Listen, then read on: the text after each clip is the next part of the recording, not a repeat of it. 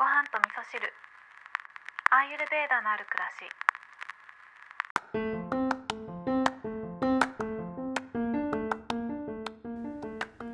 こんにちは。アーユルベーダアドバイザーの土井京子です。今日は、えー、体のメンテナンスを先日してきていただいたのでその時のお話をしたいと思うんですけどえーと、昨日の配信を聞いてくださった方は気づいた方もいらっしゃると思うんですけど私はすごくぼーっとしてたんですよね。っていうのも、えー、日曜日にマッサージに行ってその後に収録をしてたんですね。でマッサージの威力って本当にすごいなっていうふうに思うんですけどやっぱりあの体のメンテナンスをしていただいた後っていうのはねちょっとぼーっとしてたりとかするしますよね。で私はですね、えー、普段はものづくりの仕事をしていたりとかパソコンを使ってグラフィックデザインとかをしてたりとかもするので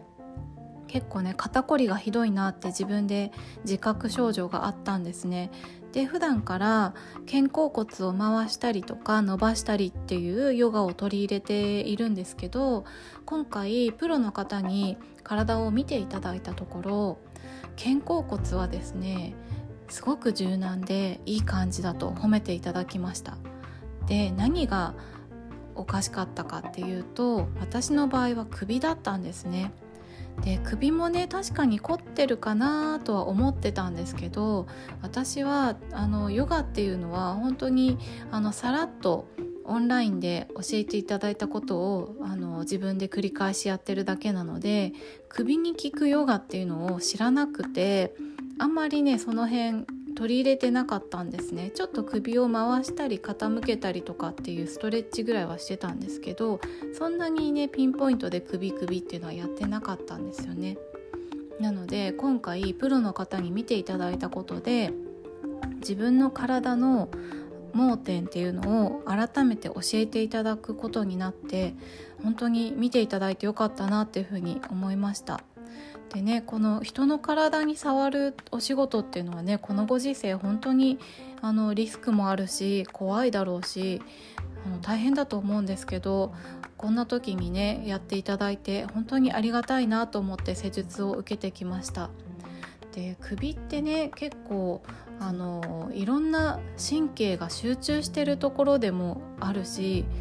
それこそね首絞めたら大変なことになっちゃうっていうところが私はかなり凝っているということだったのであなんかやばかったな私っていうことを改めて教えていただいて本当に良かったなと思うんですけど首に効くヨガとかってあるんですかね？あんまりあのレッスンでも首っていうのはうんまあ、首を伸ばすぐらいはあるのかな？伸ばすぐらいでいいんですかね？あのこれを聞いてくださっているヨガの先生とかもしいらっしゃいましたら是非首にあの効果的なあのヨガのポーズとか教えていただけたら嬉しいなというふうに思います。ということで今日は体の、えー、メンテナンスをしていただいた時のお話をしたんですけれども、えー、時々ですね専門の方に見ていただくっていうのはこれ体の、あのそのボディの外側だけじゃなくってこの内臓的な部分とかもね時々専門の方に見ていただくと自分の盲点っていうのが見つかってくるんじゃないかなと思って、まあ、定期的なねメンテナンスはプロの方にあの力を借りるっていうのもありだなというふうに思いました。今日も聞いていただきましてありがとうございます。